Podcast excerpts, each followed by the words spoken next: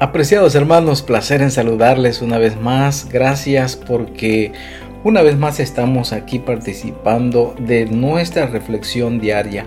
Les invito a orar para comenzar con esta reflexión. Querido Padre, gracias por darnos el privilegio de la vida, Señor. Gracias por tu misericordia. Ayúdanos para que en este espacio, Señor, podamos reflexionar en tu palabra y que podamos tomar en cuenta tus consejos y que podamos también ponerlo en práctica. Señor, ayúdanos, dirígenos a través de tu Santo Espíritu. Bendice a todos mis hermanos, a todas las familias quienes participan de esta reflexión. Por favor, te lo pido en el nombre de Cristo, nuestro Salvador. Amén.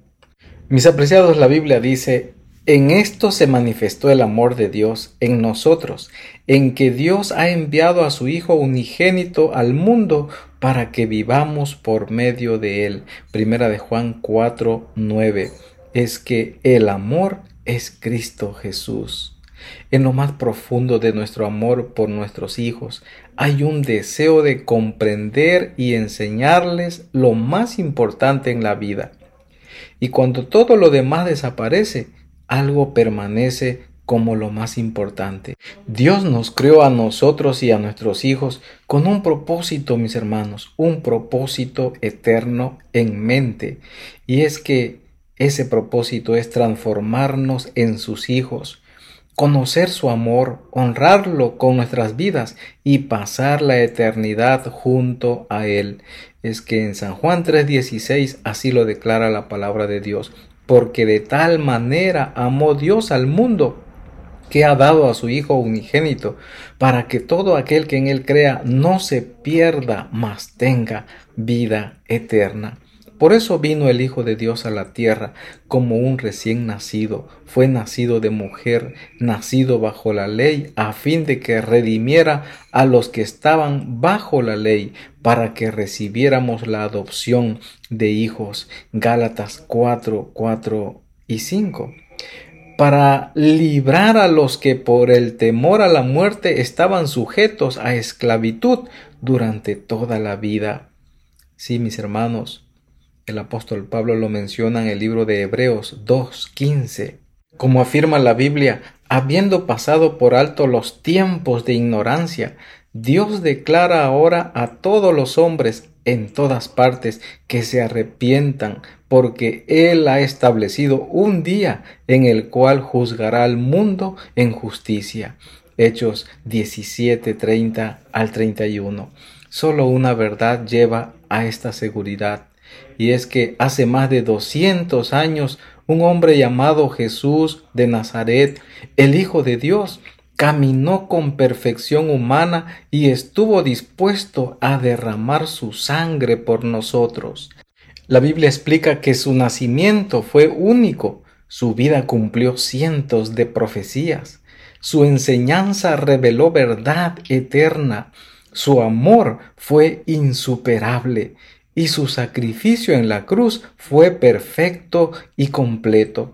Vino a aceptar el castigo que merecíamos y pagó el precio que nosotros debíamos a un Dios justo para quitar nuestra culpa. Oh mis hermanos, gracias a Cristo Dios nos invita a nosotros y a nuestros hijos a apartarnos de nuestros pecados, invocar el nombre de Jesús y poner nuestra fe en Él. Así lo presenta el libro de Romanos capítulo 10 versículo 13. Puedes confesar con tu boca a Jesús por Señor y creer en tu corazón que Dios le resucitó de entre los muertos. En Romanos 10:9 la Biblia declara lo siguiente, que si confesares con tu boca al Señor Jesús y creyeres en tu corazón que Dios le levantó de los muertos, serás salvo. Y esto viene con una promesa de por vida, mis hermanos. Todo el que confíe en Él no será jamás defraudado, dice Romanos 10:11. Recibes perdón inmerecido, paz y esperanza reales.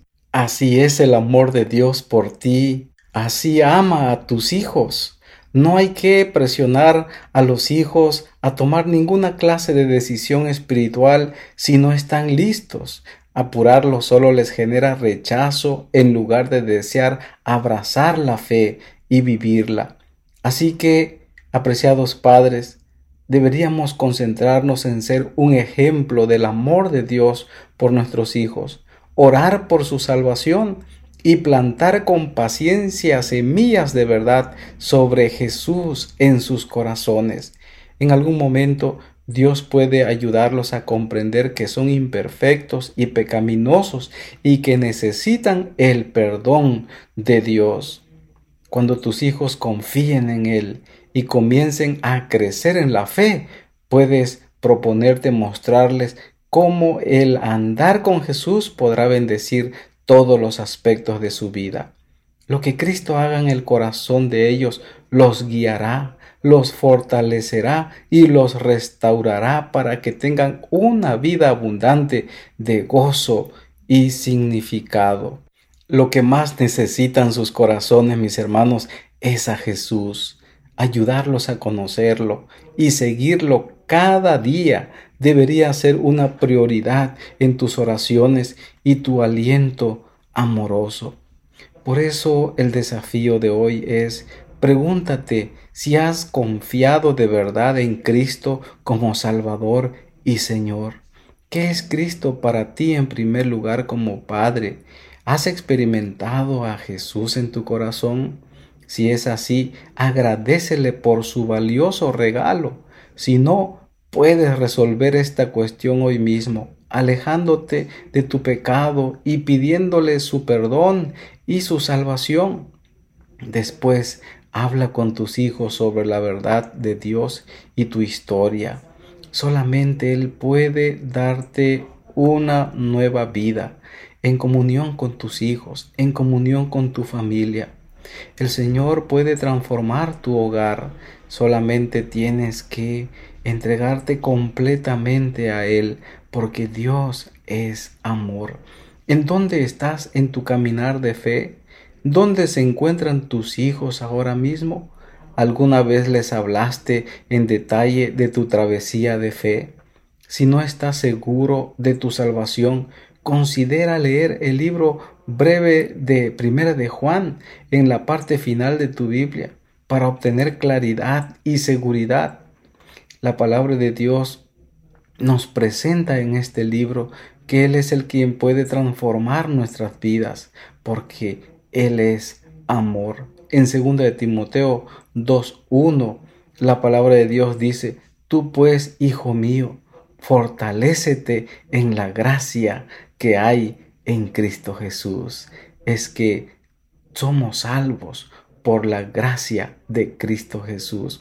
No merecemos la salvación, no merecemos nada, pero Él, Él quiere transformarnos primero a nosotros como Padre. Él quiere que tengamos un encuentro con Él y podamos de esa manera estar seguros de quién somos, de dónde venimos y hacia dónde vamos. Y de esa forma poder ahora hablarle a nuestros hijos con el ejemplo. Por eso la Biblia declara firmemente en 1 de Juan 4:9, en esto se manifestó el amor de Dios en nosotros, en que Dios ha enviado a su Hijo unigénito al mundo para que vivamos por medio de Él, mi apreciado, donde quiera que te encuentres. Entrega tu corazón a Cristo Jesús. Solamente así tu vida será restaurada para poder restaurar a toda tu familia, porque el amor es Jesucristo. Te invito a orar. Querido Padre, gracias por el maravilloso amor que tenemos en ti.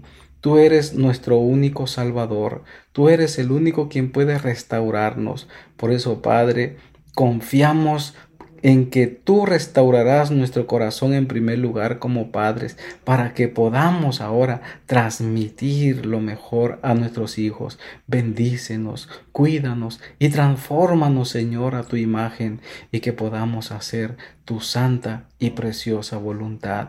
En esta hora, Señor, pongo en tus manos a todos mis hermanos, a todas las familias quienes participan de esta reflexión y por favor, Señor, restauranos completamente.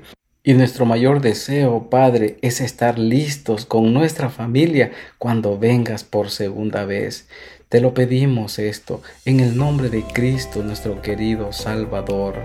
Amén.